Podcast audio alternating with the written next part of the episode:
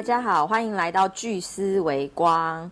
今天呢，我就是邀请到也是一个非常重量级的人物，谢谢他来录我们那个聚思维光。听说他都有听我们的节目，我觉得很开心。就是木果文创的创办人惠美。啊，Cindy 好，各位听众大家好。木果文创，大家常常看聚思维光的粉丝团，应该嗯没有很陌生，对，因为我们常常一起在一起直播啊等等的。但是本人呢，是对木果文创呢有非常多想要跟大家分享的，就是因为我觉得木果文创当初创立的起心动念，还有它的品牌故事啊，嗯到现在一直在做的，其实都是在。呃，就是我们一直想要推广给大家的，就是台湾其实有非常多就是在自己领域不断耕耘的一些小微光。对，然后这些小微光，因为他们持续坚持，所以他们的品牌越来越发光发热。然后等于是惠美呢，不止这个木果他自己的品牌发光发热，他还把很多的小微微光聚在一起，在他的出版社发光发热。所以我想要请教他，当初为什么会创立木果？而且他创创立的时间，他常常跟我们开玩笑，他创立时间其实是蛮晚的。那当初是 什么样的起心动念让你可以创业呢？嗯，OK OK，呃，其实我是呃五十二岁才开始创业的。对啊，那之前是在一般的中型的出版集团。好，那呃，其实需要勇气耶，因为一般来说五十二岁就是到中年的感觉上哈，对年轻人来讲，五十二岁好像是已经步入了那个就是想要中年的对，就是要等等退休的时候。对对对。但是因为呃，张忠谋先生啊，张忠谋真的是，对，他五十二岁开始创台积电，嗯，所以我其实有受到他一点启发，嗯，我觉得哎，创业这件事情永远不嫌晚，主要是。你想要创什么业啊？那为什么要创业？那稳扎稳打这个比较重要。那其实现在的呃呃，大家的那个呃平均寿命其实还蛮长的。我就期许我自己可以超越到九九十岁。就是你希望还可以再做个 四十年、五十年这样子。对对对，就是第二人生嘛。啊，那第二人生其实要做的就比较是呃倾向于自己。比较喜欢做的事情是什么？对，那我是从这个角度去去想啊，就是说我在传统的出版业，嗯啊，也有十几二十年的的经历，这样。那我的第二人生，我可以做什么样的转变？然后可以呃呃更深化我自己的的，应该是说往往心里内内层次去去看我自己真的喜欢的是什么？哈。那因为传统的话就比较容易是呃在在所谓的集团里面呐哈，它当然就是有一些比较自己没办法去做主的一些决定嘛。对对。那所以创业的起心动念就在于，我发现在呃传统的出版里面呢，有很多的呃很有能量的作者。是。那他常常在我们在审好审这个作者有没有那个能力，可以在市场上让他的书可以销售的很好的时候呢？他很可惜就被这个市场机制淘汰掉了。所谓的市场机制是传统的出版业，它会不让他做这样的出版吗？对，我们会评估呃这个作者他有没有那个呃他的内容够不够精彩啊？然后呢，他后续有没有能够推书的这个能量？就是市场能不能就是从市场面来看，对对对对对。那因为这个过程，然后另外我又看到了说，其实，在一般传统的出版，呃。每个月都有书，哈，一直在在推出。嗯，那所以在行销的部分呢，做的很少，你只能有一个月的曝光期，接下来后面的书就跟上来了。嗯，那它就是产品工厂的概念这样子。对，比较是这样。对对对。对，那呃，很可惜，有些书其实，在虽然是小众，可是它如果聚焦的话，其实非常非常棒的啊。嗯。但是因为这些小书呢，在比较大的中中大型的集团呢，嗯，因为行销资源不够，很容易被。被呃弱化掉，应该这样讲。所以呢，如果以书的产出速度的话，呃，它很快就会下架了，因为它没有好好的做行销。嗯，等于是它的推广期，可能它出书就只有。这么一个月，一个月，那之后的话就开始后面的书就对，就是类似这样的的的一个过程。那第三个是呃，我发现其实有很多民间的高手在民间，好，那那个就是因为我们 过去的资历里面呢，我有一个呃长辈，他说每一个呃超过四十岁以上的人哦，呃，他的头上都一一片天啦，好，那他的意思是说，呃，这些资历其实可以分享给社会大众。懂，就是四十岁之，就是以后，就代表他四十岁以前的人生，其实在这个社会上已经耕耘了一段时间了。那结合这三个元素，呃，我觉得其实我如果创业的时候可以帮这一群人服务的话，那。呃，不管是就蓝海的这个角度来看，或是说我自己的置业这件事情，我都觉得，哎，其实它蛮有意义，可以去投入我等于第二人生的的时间去去为这群人做服务。那因为另外一方面也是因为我自己的个性，因为在前公司的集团呢是做管理职，嗯嗯，那但是其实呃，我最喜欢的还是编书，喜欢做书，从零到有，帮作者打造。一本书的过程，然后上市之后呢，那个整个成果就看得到那个果实的。嗯嗯嗯。那我的个性比较喜欢这个部分。嗯。所以这几个因素结合在一起，呃，我就觉得，哎，好像时候到了。嗯，可以可以创业，所以就回家乡去，就回真的就是返，我们也称为返乡青年，对，是不是青年呢？对，非常的开心的，通称通称，对对对。但是我觉得心态永远保持年轻，那个那个是最重要的关键。嗯，对，嗯。那我就回回家乡啊，老家苗栗县的竹南镇去创业这样子。那呃，创这个业主要是因为呃，我很了解出版业的体制，必须要有一个很大的仓库，嗯嗯，啊，库存书。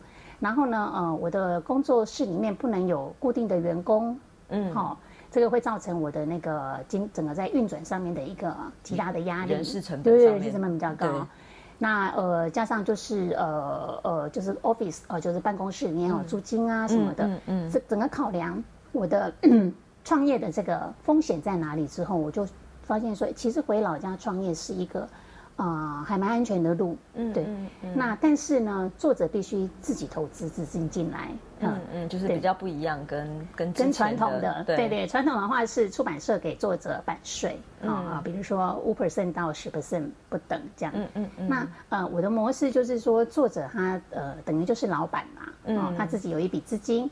那我就是他的员工哦，我帮他从零到有到上市。嗯，那上市之后呢，就是会有呃会有销售量嘛。对。那这个销售的话，我们再回馈版税给这个投资者。嗯。所以呢，他可以一方面说来自于通路的的这个收入，那另外一方面他也可以自己做销售。嗯。所以这两个通路结合起来呢，有时候啊，如果它销量很好的时候，会比传统的出版社版税收入还要好。懂懂懂，因为它等于是由你这边跟他那边就是一起共同做销售跟推对对行销这样。对对对对对，所以其实它会有一个共好的概念存在。嗯，对。那我发现这个品牌概念很重要哎，其实聚思维光一直在推的就是这种共好的概念。嗯，就是呃。我我有听到有前一阵子有一个 podcaster 有在讲说，其实有做一个不知道是美国哪里有做个调查，嗯，他们有说就是呃，其实后来像惠美这样的年纪创业的，甚至是六六十岁过后创业的，成功率比三十岁高非常非常的多。你觉得关键是在什么地方？我觉得也可以鼓励，因为听我们的那个。节目的小朋友的年纪比较小，不能叫小朋友，年纪比较小，他们其实也有一些创业梦。你觉得关键是在哪里？嗯，我觉得关键就是说，一是创业的话，哈，呃，比较没有风险，就是说你在你的本业里面去创业，就是你原本比如像你你这种出版业，就是你自己擅长的，你也没有要转职。对对对对，就是说你你在你擅长的领域里面去创业，那就是百分之五十是稳定的嘛。懂懂懂。那但是呃，那。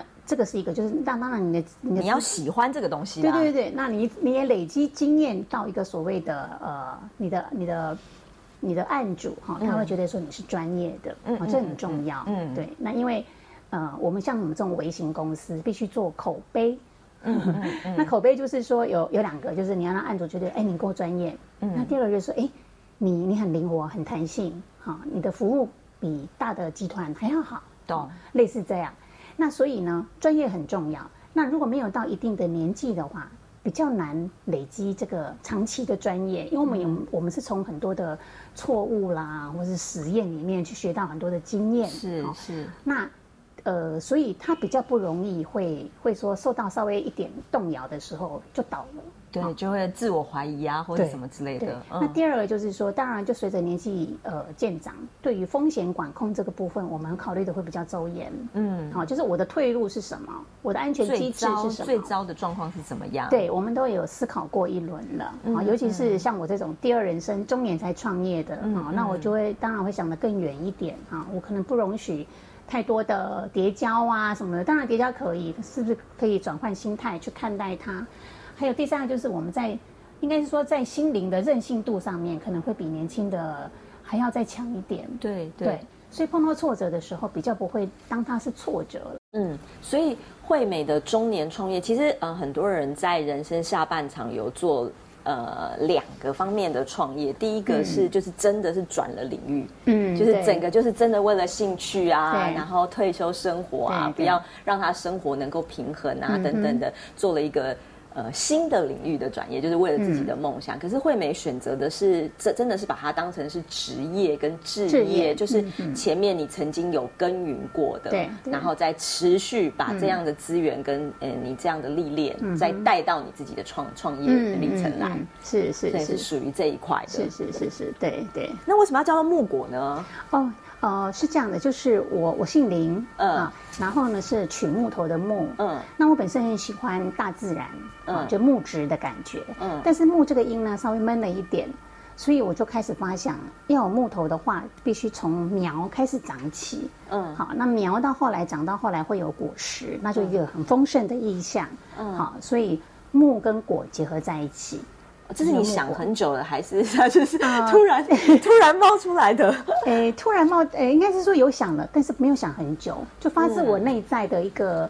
一个很直接的撞击，这样子。嗯嗯。那但是在英文那个部分呢，我我又想到，我希望我以后九十岁迈向国际化的时候，我的英文不是叫亚历山大 （Alexandra） 或是什么那样子的名字，很可爱。对，所以我就想了一个，必须跟中文结合起来，然后外国人念起来也是一样叫木果的音。好，所以就叫做 move，m o v e，move 啊，go，g o。Go move go move go 啊，那 move go 就也有一种意向，就是你动了一点点，你就要走了，不要犹豫，这样哈。那当然就是就是说充满了动能啦。那我希望所有的梦想者，就是来我这边出书的作者，还有你自己的自己的 我的步伐啦，包括还有我的心心态啊，都是属于这种 move，然后我就走了这样子。呃，大家一起就一起往一个方向走，大家有这样的两个意向，把它结合在一起，所以是 move go 跟 move go。对，然后外国人念也是 move go 啊，木果木果 move go move go 也是木果啊，好像也没差很多，真的呀，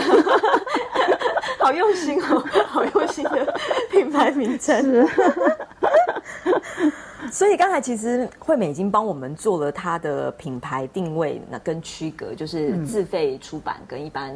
呃，中大集团的出版社出版不一样的地方，这样子。是，那你是，那你有用到过去的人脉资源吗？因为你说你有蛮多的是在过去出版业，你发现哎，高手在民间。那你一开始出书的时候，就一开始你在创办这间公司的时候。是有用用到过去的资源吗？还是？第一本书有？嗯。啊，第一本书是在前一个公司里面啊，它应该是说这样的自费投资出版在前一个公司我们有 run 过。啊，有 run 过，对对对对对，对有 run 过。那那第一第一本书是跟着我国界医师走进世界厨房，赖医师他其实是前一个公司的案子，嗯嗯，对，那但是呢，赖医师在我要呃离开公司前的半年呢，我已经跟老板说，哎，我可能做到。啊，二零一八年的的的的夏天，嗯，那个时候赖医师的稿子还没有完全的齐，这样子哈。那我要离开的时候，我就跟赖医师说：“哎，赖医师，我要 我要离职了。”对对对。然后我说：“你要去哪里呀？”我说：“啊，没有，我要自己成立一个小品牌。”这样，好。那总之就因为这个过程，我就跟前前东家的那个邵东讲说：“呃，那可不可以我用一定的稿酬啊，跟跟公司买哈？”跟赖医师谈过去的这些那个哈酬劳什么的，那呃钱东家的那个洪嗯洪老板哈，他也是我的贵人呐。他说不用不用不用，既然你们就是已经有有 run 到一个程度，他就当成你的你的那个第一本的创业作。如果赖医师愿意的话啊，那也因那对好大气好大气的出版对，所以我在文创二十家，我们依然在路上啊。这一本我跟学长姐六个人，我们总共六个人写的这本书里面，我有提到这段故事。那另外一位贵人当然就是赖医师了。嗯好，那赖医师他就是我其实是二零一八年的的的夏天啊才。六月底才离职了，嗯然后后来赖医师说：“那嗯，可不可以在十月上市？”嗯嗯，所以我其实是在被赖医师期许的情况下，赶快成立品牌，赶快 赶快把他的书，他推你一把啦。对对对，他推我一把。然后赖医师，我跟他说：“赖医师，我可是我的出版社必须自费投资。”哎，嗯，他他二话不说就答应了。他说：“这本就当成你的创业作。”嗯，我非常非常的感动，到现在还是非常的谢谢赖医师。当初这么支持我，对，那这本书是来自千东下海资源，后面的话就都不是了，对，后面都是呃朋友之间介绍啦，看到书的整个呃样貌啦，哈，他们觉得哎，可能感觉上跟他们的期待的蛮接近的，嗯嗯，对，就是陆续到现在出了二十几本，所以惠美就是所谓我们那个巨石微光说的职人呐，就是职 职人的态度，就专注做好自己的出版业嘛，然后所以赖医师才会愿意这样子。就是，我想也是，对，支持你，因为这真的就是做做品牌，我觉得很重要的，因为很多人都呃可能 focus 在行销上面，可是却忘了我们自己的本质是需要耕耘的，是是是，所以。呃，再来你也遇到一个好好的前东家，因为我刚才这样光听哦，他的气量跟格格局就是完完全是不一样的。但也有可能是惠美你本人的特质啊，人格特质，你是广结善缘型的。啊，是是，谢谢。所以 Cindy Cindy 也是非常，也是我的贵人啊，不要推我一把做直播的，就是以木果的品牌，我们后来现在直播做到。呃，今天要做第九集嘛？嗯嗯，对。那当初也是以我们在出版业这么长期的话，其实比较比较会呃羞怯啦，面对镜头。嗯，我们比较属于后面的幕僚人哈。嗯。但是是 Cindy 推我一把哦，来来来，从此开始做直播。对对，因为因为我我是认为，就是因为我一直。就是喜欢聚思这个概念啊，就是把大家的美好的意念把它聚集在一起。那我觉得，我我我也很谢谢，就是惠美，因为出了这这这本书的关系，那我就发现，哎，其实大家都是在做类似的事情，就是把呃。比较看到自己比较感动、比较美好的东西，把它聚集在一起。尤尤其惠美也是，她把所有的书一本一本的出，然后每一本书都有它的品质在。那我就觉得说，哎，那既然这些品质都在，为什么我们不善用自媒体的资源，能够让更多的人？虽然它是属于不是那种很大众，不是那种广广告大肆宣传的，可是总会有一些人会喜欢，对，喜欢这样的市场。这就是自费出版跟一般。呃，传统的出版不一样，不一样的地方，所以我才建议说，那那个时候刚好又适逢疫情啊，是啊，对对对对对，疫情我们有很多线线下的那种读书分享会啊，都被取消掉了。那我们就想说，哎，那同样我们在辅导店家在做一些 就是直播贩卖商品，那为什么书不能用同样的概念？对对对，所以我们才这样子做下去。那你自己在觉得这样子在？现在这个时代，自媒体对对对你，比如说社群经营，对你的概念是什么？那因为我觉得，呃，传统出版社就是就是这个，比如说编书的人比较躲在书的后面，对。那我现在等于是啊，走到前面去，嗯。然后呢，也把作者在书里面没有提到的，我们利用直播的方式，嗯，再度的挖掘精彩的地方在哪里？嗯。那所以我觉得这个其实呼应到我刚刚提到的，就是说，既然我是独立出版，对，好。那我的时间比较弹性，对对对。那我希望能够帮作者服务的，就是说，我们不是行销那一个月而已，嗯，后面可以透过直播，透过不断的啊各种平台的广告，让书再次的被曝光，嗯，对。那呃，作者也会觉得说，他的书是被重视。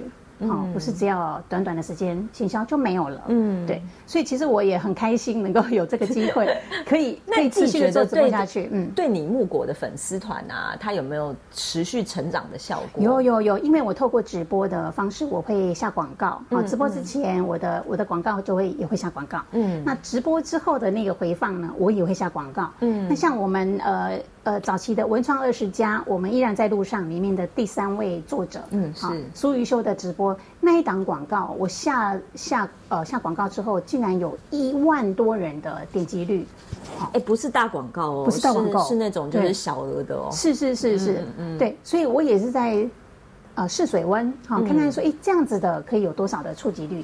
那议题也刚好是读者喜欢，嗯，那所以我就觉得说，哎，这个模这个模式其实是是还蛮不错的。那因为这样，我也。慢慢慢慢的，我的那个按赞数也因为触及率触及率好了，也变好了，就一直在增加中，而不是停滞在一个几百人这样子，就慢慢慢慢，现在就快到快两千人了哈。因为其实我没有刻意经营，但是透过我们做了九次直播之后呢，我的粉丝按赞数一直在增加，嗯，对，所以我觉得这也是呃，Cindy 给我一个很棒的，我以前没有想到可以用这样的方式去累积。真实的粉丝数，嗯，而不是说像有一些传说中用购买的，嗯嗯，对。那我觉得这个意义非常的大，嗯，好，就是说现在就是自媒体，我们要我们要让读者觉得是有温度的，对对，好。那大大家看得到我啊，我就是我就是直播让大家看到我，所以要找我出书的作者其实也蛮放心的啊，对，不会找不到啊，因为像独立出版小小公司就比较会呃，一般人会担心说，哎，是不是忽然间会倒掉啦？对对对，好，我就找不到人啊，款项是不是版税拿不到啦？哈，像那次我觉得我们把我们自己推到前面去，那其实有一点啊，大家一起把这个书让更多人被看到。那个过程其实是意义更大，对，因为等于是会来看我们的直播，有分两种，一种是已经买了书的，他是粉丝，他会想要窥探作者，哎。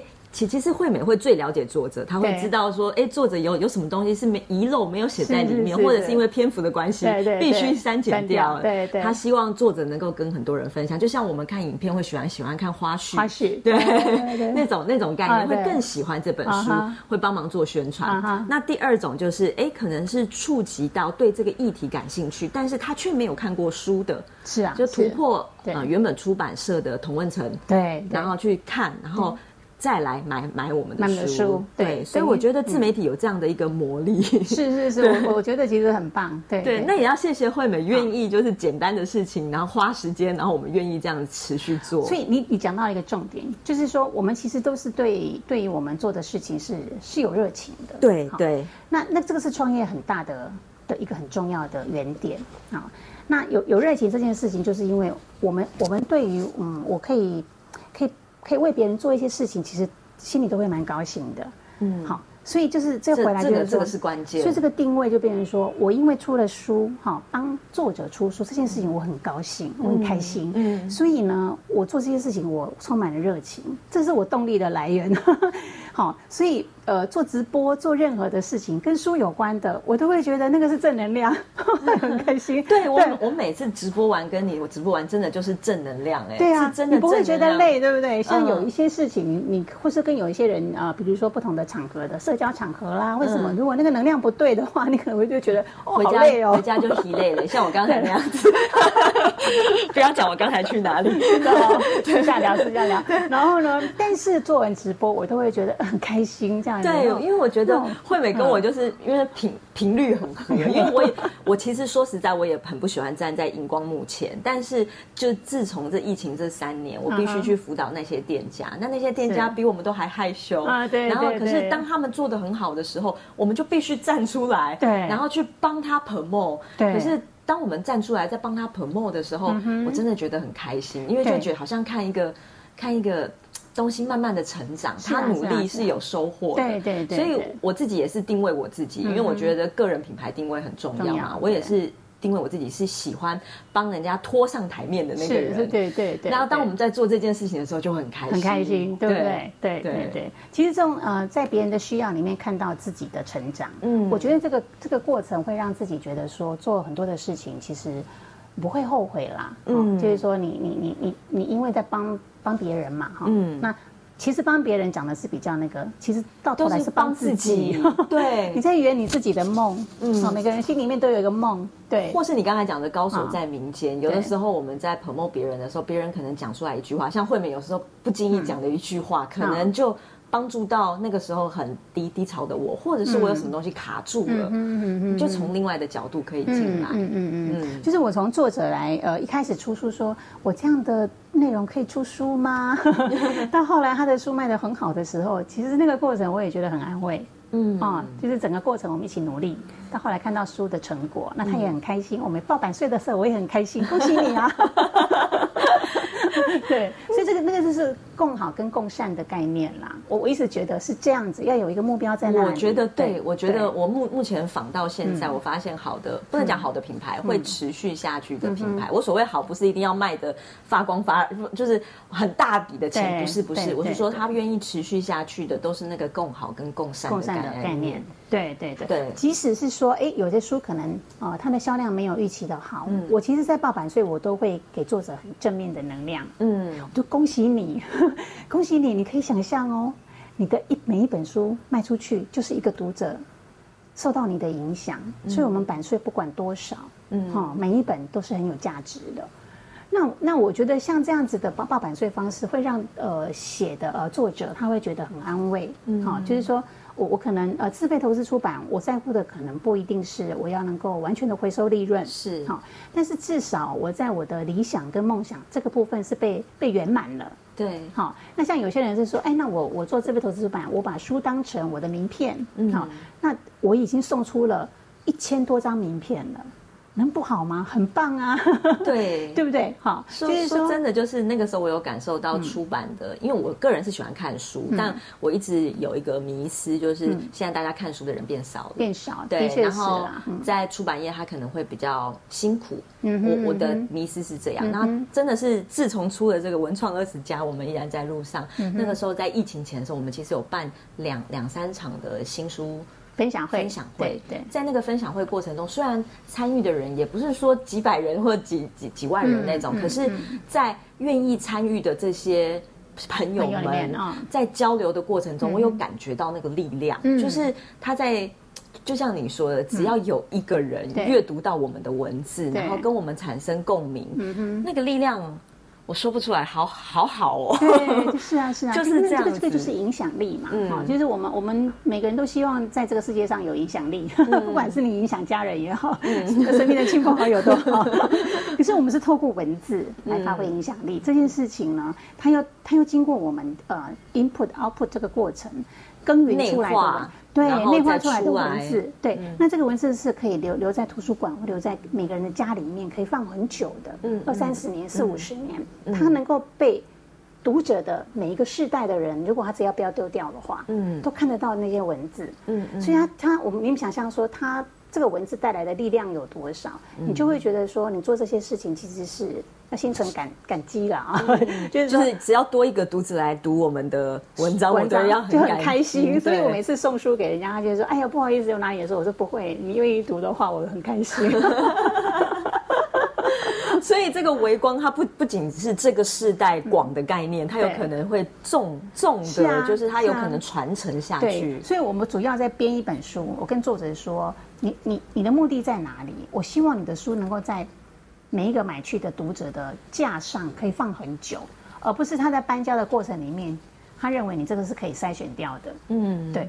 好，那我们怎么让书做到让别人留在架上？这个就是我们要思考的。啊，包括内容，啊，就一句话叫 “content is currency”，内容就是金子的金啊，黄金的金，内容就是黄金。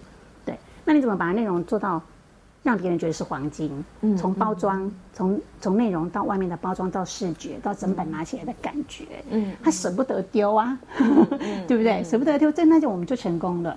嗯，对不对？懂懂。对，那那个影响力就可能影响的是他家的所有的人，即使是买一本，嗯，他的子子孙孙看到这个书，也是也是有有有收获的。所以为什么会有一些自费投资出版的人，因为他想要出自己的传记，嗯嗯，对，他他因为他想要让就是哎他的下下几代知道呢，他们这几辈的呃打拼的辛苦，懂对，用文字留下来，而不是只有声音而已，嗯，因为文字的力量，我相信它跟声音是不一样的，但是它。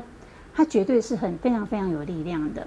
文文字我自己是觉得它多了一层。为什么我心情不好的时候，我不喜我不喜欢看电影，我也不喜欢听音乐，听音乐我都不喜欢。我喜欢看文字的原因是，我觉得文字它会有一个。想象的空间，对，它会让你可以在这个空间里面去思索自己的状态。嗯，对对，它没有那么，虽然眼睛看是直观，嗯，但是你要呃产生感受，必须经过你的你的那大脑。原来是这个原因。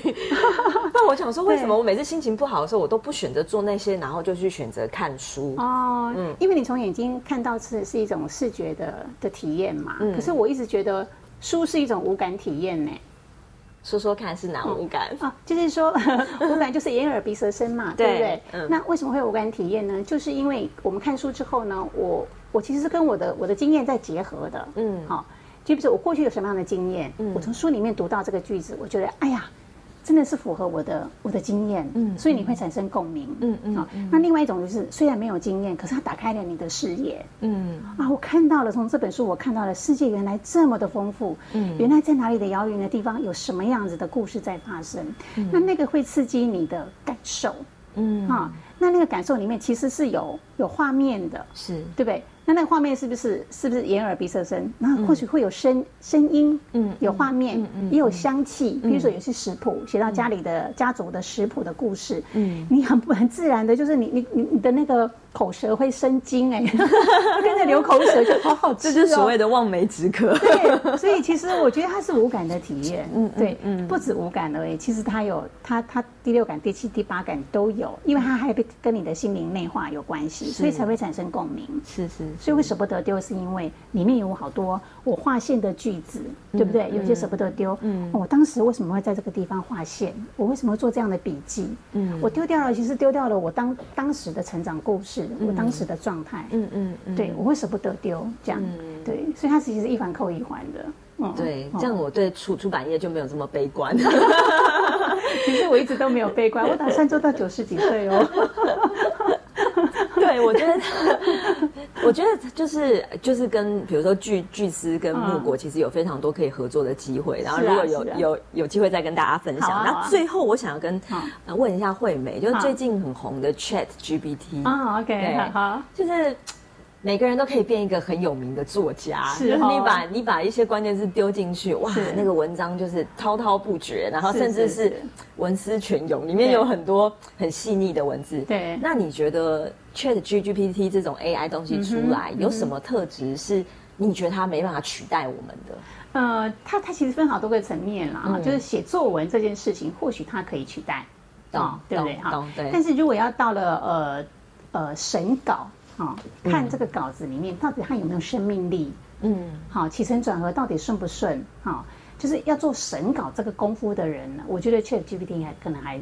还没办法做到这个部分，对，短短期之内没办法。但是有没有可能他的 AI 学习到，就是有可能他已经细腻到，他已经不断的学学习，他就会不断的成长。OK，好。那可是以编书的复杂度来讲，其实每一本书有超过一百个人接触过。嗯嗯，每一本书哦，啊，包括包括写稿、润稿、校稿，到后来设计什么什么的，那这些都是 AI 没办法碰触的。懂懂。对对，所以他写文章只是最前头的。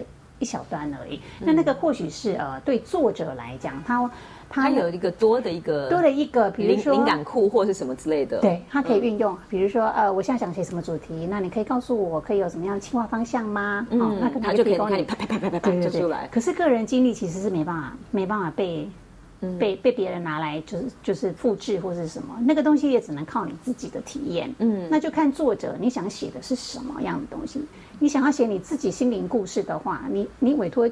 Chat GPT，那这个意义就 这个意义就就不存在了，对不对？除非你想要出工具书，嗯，啊，你你可能未来的功力，因为未来可能工工具书真的会被 AI 取代，就是它不需要作者，作者，对对对对。那你去你要做呃所谓的会诊性的的工具书啦，或那种的资料性的啦，那可能就比较有可能。嗯，对对。那如果你要你要你要做的是你个人这一生里面的三十年的经验的累积，为什么这这不太可能是 ChatGPT 做得来的？或者是我们有时候在书写的过程，其实就是在抒发自己的情情绪的一个过程。对对对，这也是 ChatGPT 没办法取代的。嗯，就是说你用那样的工具，它其实没办法达到你想要抒发的效果。嗯，对不对？嗯，啊哈。对我，我甚至还刚才就是，虽然我是问惠美，但我是觉得她不可能被 Chat GPT 取代，因为你看她光出这本书，不是这个书的本身而已，她做到的蛮多是与人的交流，要沟通，对，交沟通的过程，沟通，不管跟作者也好，不管跟呃分分享会啊，分享会交嗯交流会啊，对对人与人之间的交流因为我自己都觉得啦，就是即使是我的家人，每一个人都是一本书，一本厚厚的书，真的。因为每个人的思想真的是，即使嗯我们都是同一个原生家庭哦，都有可能是不不一一样的。对对那我对们在透过写书的过程中，文字的过程中，在沟通交流的过程当中，就跟书跟书之间的交流。对对嗯，我觉得木果出出版社做到了这一块，就是嗯他不止把书出来，他还做到跟读者的交流。嗯，谢谢，谢谢你给我肯定。真的啦，所以大家要去买我们的那个，最后要打书。文创二十家，我们依然在路上。对华兴是第五篇，对不对？是是是我我的木果文创在第四篇，啊是就是对虽然我们就是出了几年了，两年了，两年，刚好在疫情那个时候，非常的对，直接的受到很大的冲击。但没关系，大家书是可以不断留留存下去，大家还是可以持续买的。对对对对对，是的，是的那欢迎大家就是在巨思维光打打广告，大家来买我们的书。一定要哦。好，那今天就这样了。好好喜欢我们的 podcast，请帮我们订阅，给我们五颗星的评论。会有任何想要交流的，都可以在下面跟我们做交流。那或是大家想知道，就是木果。文创的粉丝团，我也会帮大家贴在下面，让大家能够点进去。然后想要自费出版的，都可以找木果。是，谢谢。好那今天就这样喽好，谢谢，好拜拜